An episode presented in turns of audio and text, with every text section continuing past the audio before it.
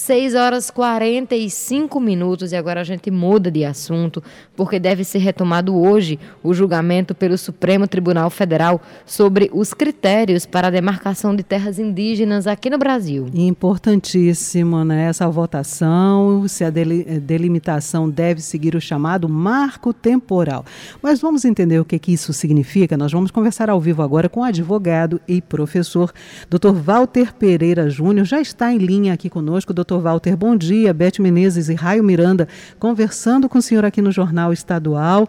E nós temos que começar explicando para os nossos ouvintes o que, que, é marco temporal, né? Qual o impacto, caso esse marco temporal seja aprovado, qual o impacto nas terras indígenas e para a própria população indígena? Bom dia. Bom, bom dia, Raio Menezes, e, aliás, Raio Miranda e Beth Menezes Isso. aí do Jornal Estadual. bom dia a todos que nos escutam nesse momento. É, de fato, é um julgamento extremamente importante, né, porque, como tudo no Brasil, é, coisas chegam ao Supremo, Supremo Tribunal Federal. Desculpa, estou escutando a minha voz.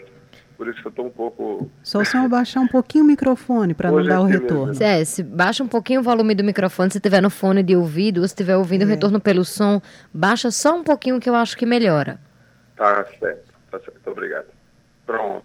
Melhorou? Ah, agora melhorou. Talvez seja isso. então vai. Pois é, como tudo no Brasil, conforme eu, eu havia falando, chega ao Supremo Tribunal Federal. O nome desse fenômeno é judicialização da política são assuntos que são da política, são do legislativo ou da União, enfim, ou do executivo, e são transferidos para a, para a Suprema Corte brasileira, e a Suprema Corte brasileira, por vezes, tem que decidir entrar nesses vesperos.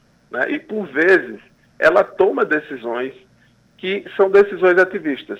Veja que a, o marco temporal é algo que não existe na Constituição, é algo que foi criado né, na, na, na decisão Raposa Serra do Sol, em que o Supremo Tribunal Federal teve que decidir também um assunto extremamente complicado que envolvia índios dessa localidade da Raposa Serra do Sol. E o que diz o marco temporal?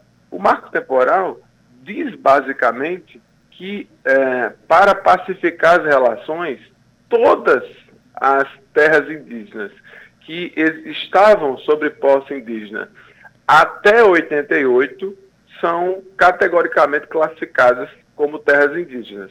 O grande problema é que pós 88 ah, os índios devem constatar, comprovar que de fato essas terras são deles. E para mais além disso, o que, é que acontece?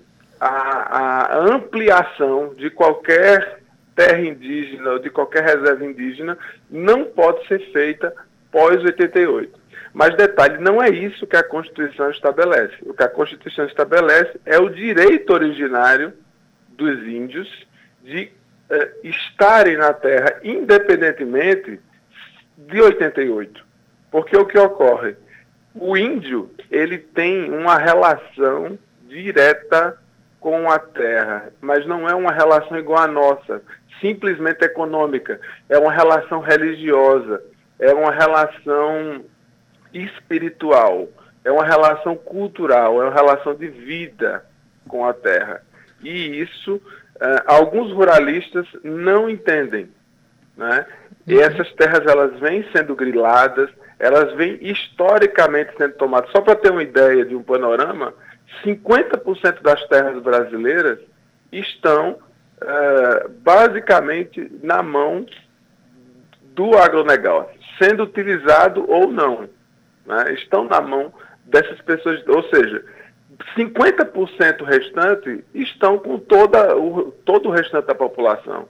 Então veja o grau de concentração de terra que já existe dentro desse setor econômico. Isso, é, doutor Walter Pereira, agora Raio Miranda também falando com o senhor.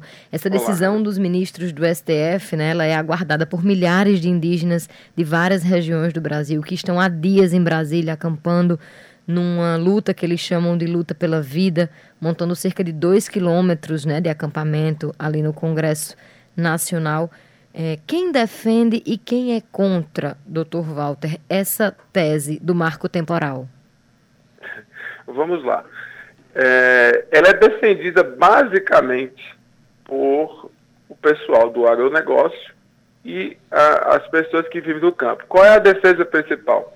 É o seguinte, quando eles vão regularizar a terra, como eles vão fazer o geoprocessamento, mais conhecido como INCRA, para todo mundo né, se identificar, mais conhecido como INCRA, quando ele vai fazer isso, ocorre uma sobreposição de informação.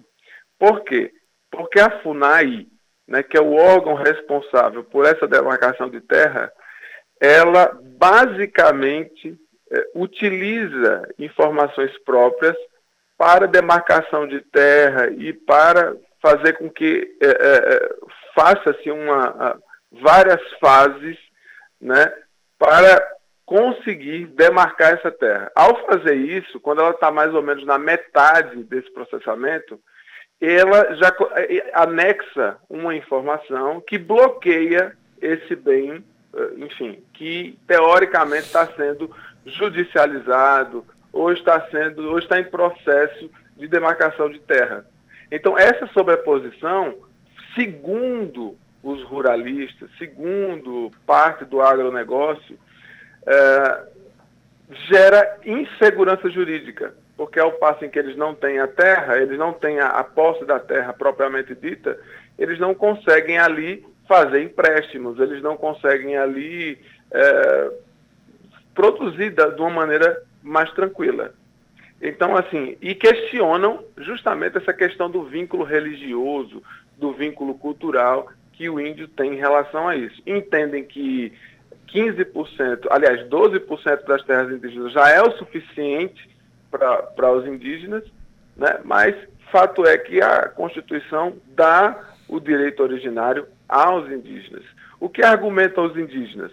Que desde o Estatuto do Índio de 1960, em que a União tinha cinco anos para distribuir todas as terras necessárias e validar isso para os índios, né, coisa que nunca foi feita. Né? É, é justamente o que o índio é, debate. Olha, nunca foi feita a demarcação de terra corretamente por parte da União. E aí agora nós temos uma Constituição a nosso favor e também não é feita.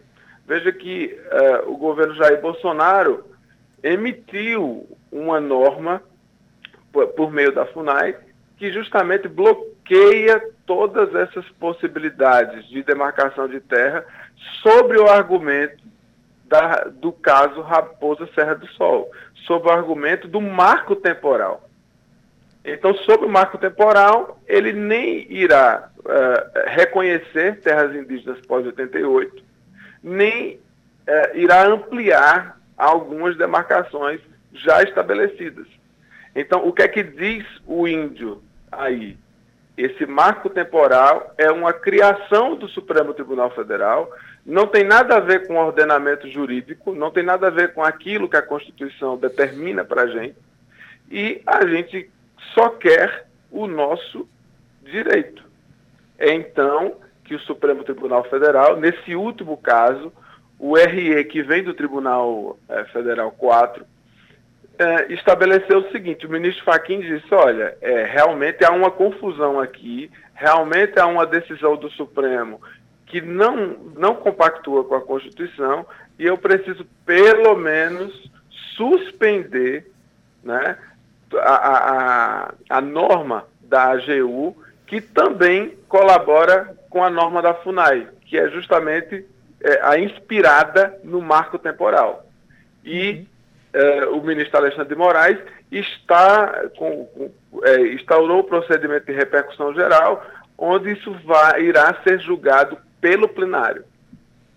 6 horas e 54 minutos, estamos conversando com o advogado e professor Walter Pereira Júnior sobre as implicações da votação que deve acontecer hoje, né, deve voltar aí ao STF, o marco temporal. Nós temos, como o senhor colocou, né, ruralistas de um lado, indígenas do outro, e as relações com a terra são diferentes. O, o índio, por exemplo, ele preserva muito mais a terra onde ele vive, não, não explora comercialmente, como é o caso dos ruralistas. Qual a expectativa para esse julgamento de hoje? Quem é que deve deve falar? Quem é que pode se manifestar durante o julgamento? Bem, nós temos mais de 100 entidades, quase 150 entidades, que irão falar pelos índios. E algumas, né, como a CNI, por exemplo, que irá falar uh, pelos ruralistas. Aparentemente, parece né, que os índios estão em vantagem, em, em mas uh, a, a população, aliás, a, a sociedade não funciona dessa maneira. Na realidade, os ruralistas têm muita força, ah, se nós fazemos algum, se nós temos alguma luz econômica nesse país, é de fato a gente deve aos, uh, ao setor do agronegócio. Né? Então, de fato, o poder econômico maior e o poder de, de, de persuasão maior dentro do Estado é justamente dos ruralistas. Né? Porque tanto é que ressuscitaram um projeto de lei, o projeto de lei 490, que foi aprovado no Congresso Nacional por meio da, da, da senadora que é relatora Bia Kisses, e que prevê justamente a legalização do marco temporal, né? do, do, do case Raposa Serra do Sol, que conforme eu disse, né? Um, um dos argumentos do rural, dos ruralistas é justamente a questão da segurança jurídica. Né? Uhum. E eles, agora, por exemplo, estão criticando o, o, Supremo Tribunal Federal por ser ativista e por entender que, são, é, que ele é contrário ao governo federal. Veja que ativismo judicial é algo que, na boca de muita gente hoje, se tornou algo irregular. Mas o caso Raposa Serra do Sol, que estabelece o marco temporal, né, que estabelece que os índios só terão até 88 as terras que já estão, esse marco temporal, ele é produto de uma decisão ativista. Então, os ruralistas estão recorrendo a uma decisão ativista para terem né, agora um melhor contexto dentro dessa luta. Mas, de fato, o índio aí está em desvantagem, apesar da quantidade de representatividade dentro uh, do processo e apesar de 6 mil índios estarem uh, acampando no Congresso Nacional. 6 horas e 58 minutos. Seguimos conversando com o doutor Walter Pereira Júnior sobre a retomada hoje do julgamento pelo marco temporal Pois é, doutor Walter, o presidente Jair Bolsonaro também é favorável né, à tese do marco temporal. É, e além desse processo que corre no Judiciário, há um projeto que tramita na Câmara dos Deputados que tenta transformar essa tese do marco temporal também em lei. Em que pé está esse processo, doutor? Veja, já está muito adiantado, né, muito adiantado. Né? É, é, a análise de constitucionalidade funciona muito bem quando o Congresso ele, ele quer acelerar determinados processos. O grande problema aí desse projeto não é o, o simples fato da criação da norma validando o marco temporal, porque até aí isso é, isso é tecnicamente está dentro das regras do jogo. Né? O grande problema aí é que os índios não são ouvidos. E o artigo 131 da Constituição Federal é expresso ao afirmar que qualquer assunto que envolve a questão indígena, eles devem ser escutados. Aliás, não é só uma norma brasileira, é uma norma internacional. Qualquer assunto que, que irá influenciar, né, irá atrapalhar ou benéfica ou, ou, ou maleficamente a vida do índio, né, deve ser, é, esse índio deve ser ouvido. Os ruralistas entendem que por que, que os índios então não lutaram o tempo todo, né, antes de 88, para regularizar essas terras. Agora vem atrapalhando a segurança jurídica deles. Mas esse argumento não se sustenta por quê? Porque o ordenamento jurídico anterior à Constituição de 1988 era claro ao afirmar que o índio era menos gente do que o que é hoje. E então eles não tinham os direitos políticos deles assegurados e não poderiam então lutar como lutam hoje. apenas o Estado os representava. Doutor Walter, e eu estou aqui me perguntando é, se o STF rejeita ou se o STF aprova. Se o STF rejeita e o Congresso aprova. E a questão da repercussão legal, porque isso pode ter desdobramentos não só para esse case, mas para outras demarcações pelo país afora, não é verdade?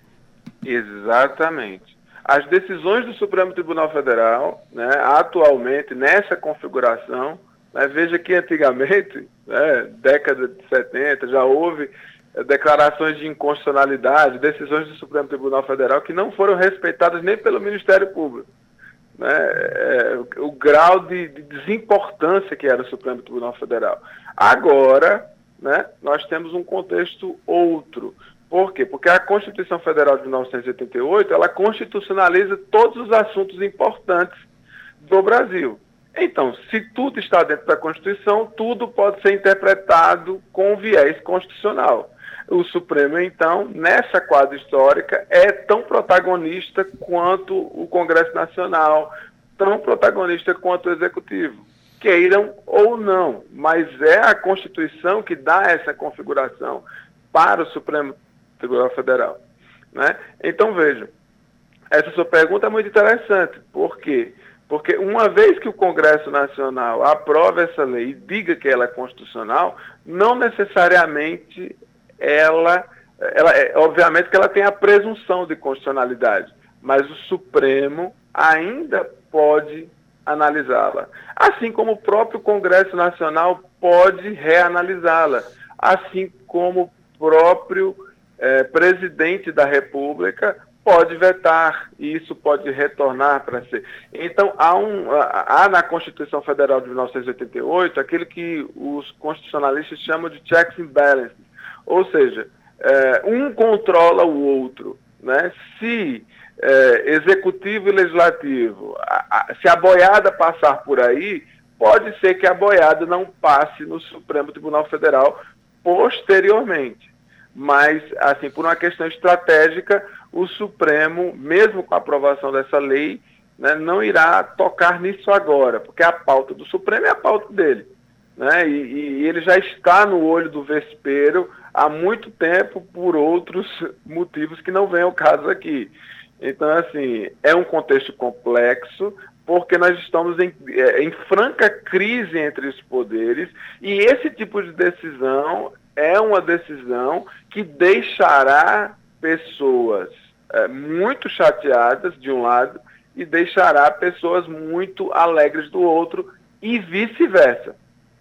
E até que ponto, né, doutor, vale a pena causar ranhuras nessas relações que a gente sabe Exatamente. que andam bem delicadas, né? Doutor Walter, muito obrigada pela sua participação aqui no Jornal Estadual, trazendo é, esclarecimentos para esse assunto que é tão importante e ainda tão desconhecido por parcela da população. E o senhor falou aqui conosco numa linguagem tão clara, não é, Beth? Tão muito fácil da gente entender. Muito obrigada. E, claro, conforme esse assunto for tendo seus desdobramentos, a gente convida o senhor para voltar voltar aqui ao Jornal Estadual e conversar outra vez com os nossos ouvintes. Muito obrigada. Eu estou sempre à disposição, viu? E admiro muito o trabalho de vocês.